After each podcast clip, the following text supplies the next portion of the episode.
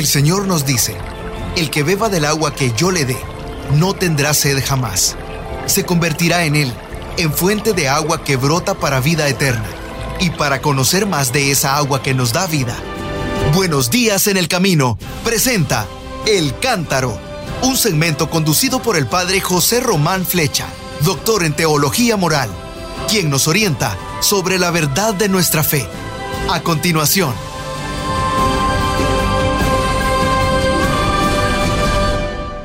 Mis queridos hermanos, soy el padre José Román Flecha, sacerdote de la diócesis de León, en España. Les hablo desde la ciudad de Phoenix, en el estado de Arizona. Y hoy, día 7 de agosto del año 2023, es obligado, y es un gozo por otra parte, recordar la Santa Misa de clausura de la Jornada Mundial de la Juventud que ha tenido lugar en Lisboa, la capital de Portugal.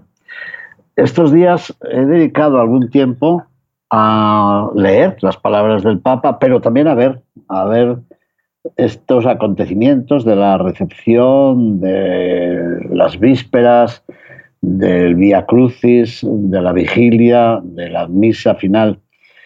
Y creo que son días para la historia, aunque yo sé que hay una gran parte de la prensa que ha tratado de ignorar soberanamente este acontecimiento si se hubieran reunido en cualquier lugar eh, mil personas para otras ideas, habrían ocupado puestos muy importantes en los medios de comunicación.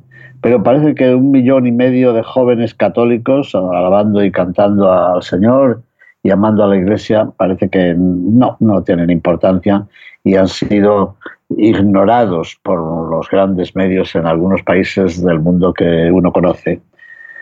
Bueno, el Señor nos juzgará a todos y ya sabemos, sabemos lo que nos espera, y saben los cristianos desde el primer siglo lo que les espera en una sociedad que con frecuencia es enemiga y hostil al misterio de Dios, a la misión de Jesucristo, al soplo del Espíritu Santo, a la presencia de la Iglesia. Dicho esto, sin rencor y sin ánimo de venganza, ni mucho menos, sino para que sea también otro testimonio sobre un testimonio de la historia, sí que quería recordar algunas ideas de la homilía que el Santo Padre pronunció en la misa de clausura de la Jornada Mundial de la Juventud de, París, de, perdón, de Lisboa. El Papa comenzó recordando las palabras que Simón Pedro pronuncia en el monte de la transfiguración. Señor, qué bien estamos aquí. Y el Papa dice con un poco de humor, bueno, hemos estado aquí, sí, hemos rezado juntos, hemos experimentado mucha alegría, la alegría del corazón, la alegría de estar con Jesús. Y nos podemos preguntar, ¿y qué nos llevamos con nosotros volviendo a la vida cotidiana? Es una gran pregunta, una pregunta que nos hacemos muchas veces cuando nosotros u otras personas hacemos o hacen un retiro. Bueno, ¿y después qué? El día siguiente, al regresar a casa, al regresar al trabajo, ¿cómo se va a hacer visible esta experiencia de fe? Bueno, pues el Papa quiso responder a esa pregunta con tres verbos tomados del Evangelio. Resplandecer, escuchar y no tener miedo. ¿Qué nos llevamos? Respondo con estas tres palabras. Resplandecer, escuchar y no tener miedo. La primera palabra es resplandecer. Sí, Jesús se transfigura en el monte y el Evangelio dice que su rostro resplandecía como el sol. Evangelio según San Mateo, capítulo 17, versículo 2. Ya sabemos que hacía poco había anunciado a sus discípulos que habría de padecer una pasión y una muerte en cruz. Y con eso rompía la imagen y las expectativas de un Mesías poderoso, un Mesías mundano. Así que las expectativas de los discípulos quedaban rotas, quedaban frustradas. Y para ayudarlos a acoger ese proyecto de amor de Dios sobre cada uno de ellos, Jesús toma a los tres elegidos, Pedro, Jacobo o Santiago y Juan, y los conduce a un monte y se transfigura. Es, como ha dicho el Papa, un baño de luz, un baño de luz que los prepara para la noche de la pasión.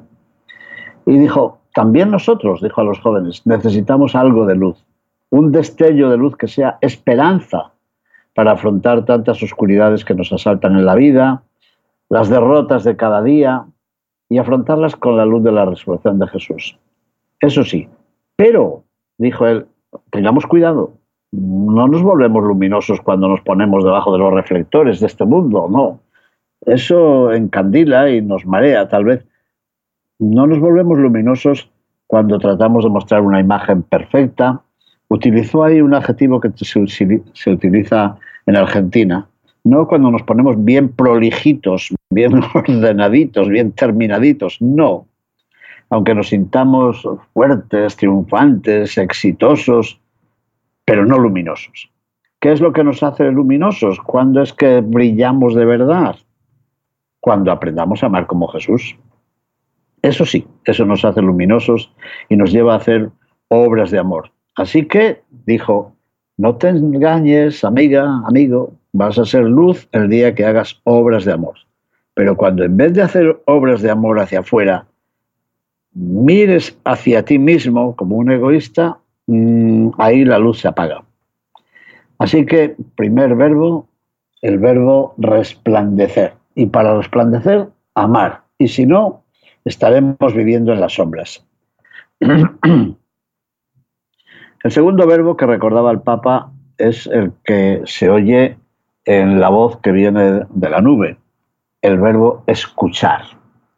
Y así es, en el monte de la transfiguración, una nube luminosa, que parece una contradicción, añado yo, una nube luminosa, cubrió a los discípulos y desde esa nube vino la voz de lo alto, escúchenlo.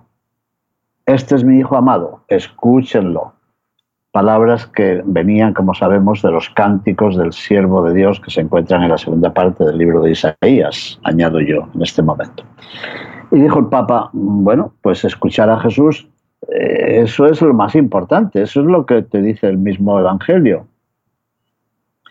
Y tú cuando escuchas o cuando lees el Evangelio a veces dices, es que yo no sé qué me dice. y dijo, con el dialecto argentino también. Agarrá el Evangelio y lee lo que dice Jesús y lo que dice en tu corazón. Porque Él tiene palabras de vida para todos nosotros. Él revela que Dios es Padre, es amor. Él nos enseña el camino del amor. Escucha a Jesús.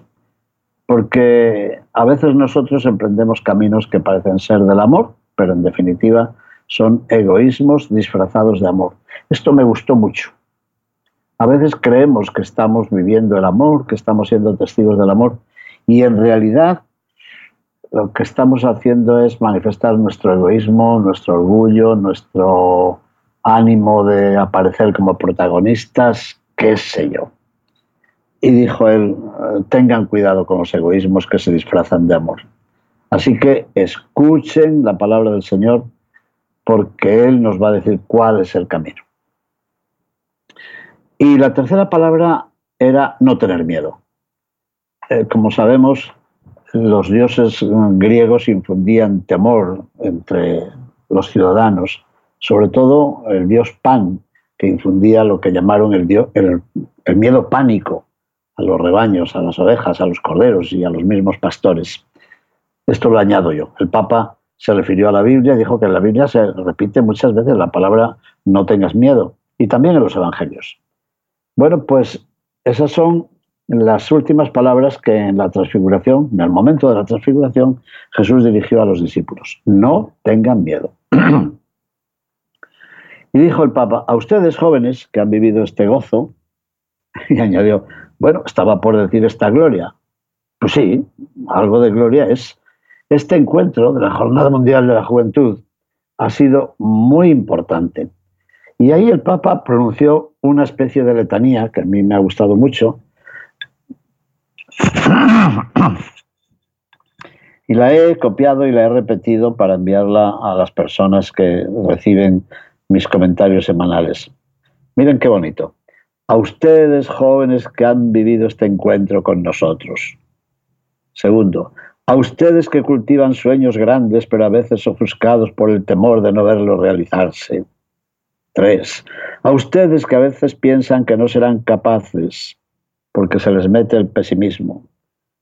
Cuatro, a ustedes jóvenes tentados en este tiempo por el desánimo, por juzgarse quizás fracasados o por intentar esconder el dolor disfrazándolo con una sonrisa.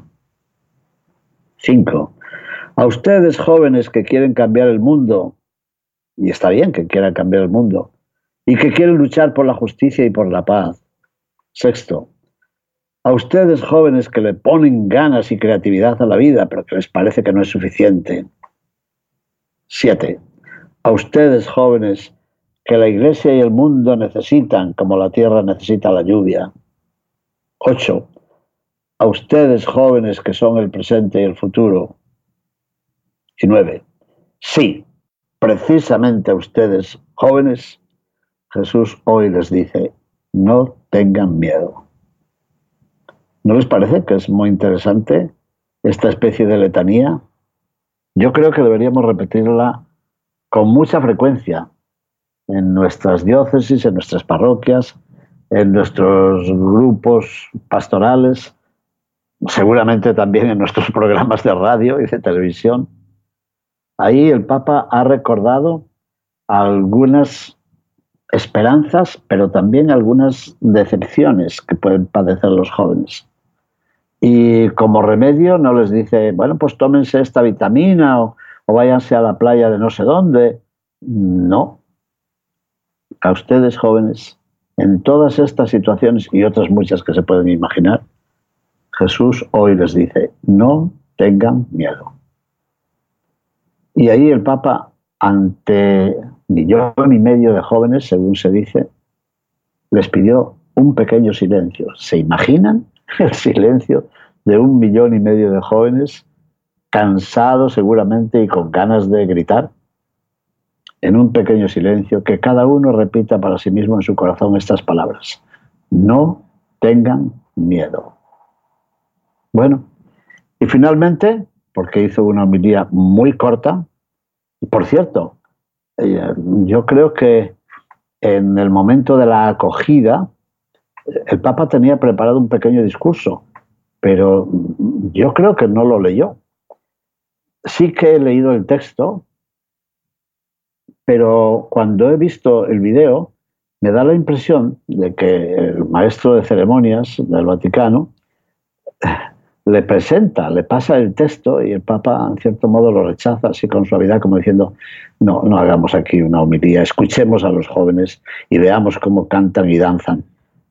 Me parece, y después, de hecho, en algún momento ha dicho que trató de abreviar sus discursos precisamente para dar ejemplo, porque tantas veces nos dice que nuestras homilías sean breves. Bueno, pues para terminar, en la misa final de, la Jornada Mundial de la Juventud de Lisboa, dijo, queridos jóvenes, yo quisiera mirar a los ojos a cada uno de ustedes y decirles también, no tengan miedo. Y lo repitió, no tengan miedo. Es más, les digo algo muy hermoso. Ya no soy yo, es Jesús mismo quien les está mirando en este momento. Nos está mirando. Y Jesús los conoce a ustedes, conoce el corazón de cada uno de ustedes, conoce la vida de cada uno de ustedes, conoce las alegrías, conoce las tristezas, conoce los éxitos, conoce los fracasos, conoce el corazón de ustedes. Lee vuestros corazones.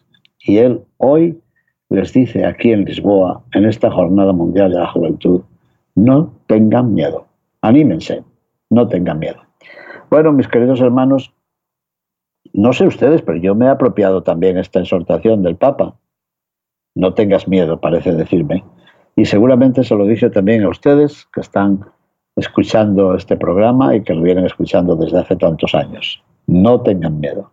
Las fuerzas del mal son grandes, temibles ciertamente, y obstinadas, pero el Señor está ahí. No tengan miedo. Él nos conoce y lleva nuestros nombres bien grabados en sus manos para llamarnos por nuestro propio nombre, como se ha dicho también a lo largo de esta Jornada Mundial de la Juventud. Mis queridos hermanos, muchísimas gracias por su atención. Bendiciones para todos y un gran abrazo. Gracias. Buenos días en el camino presentó El Cántaro con el padre José Román Flecha.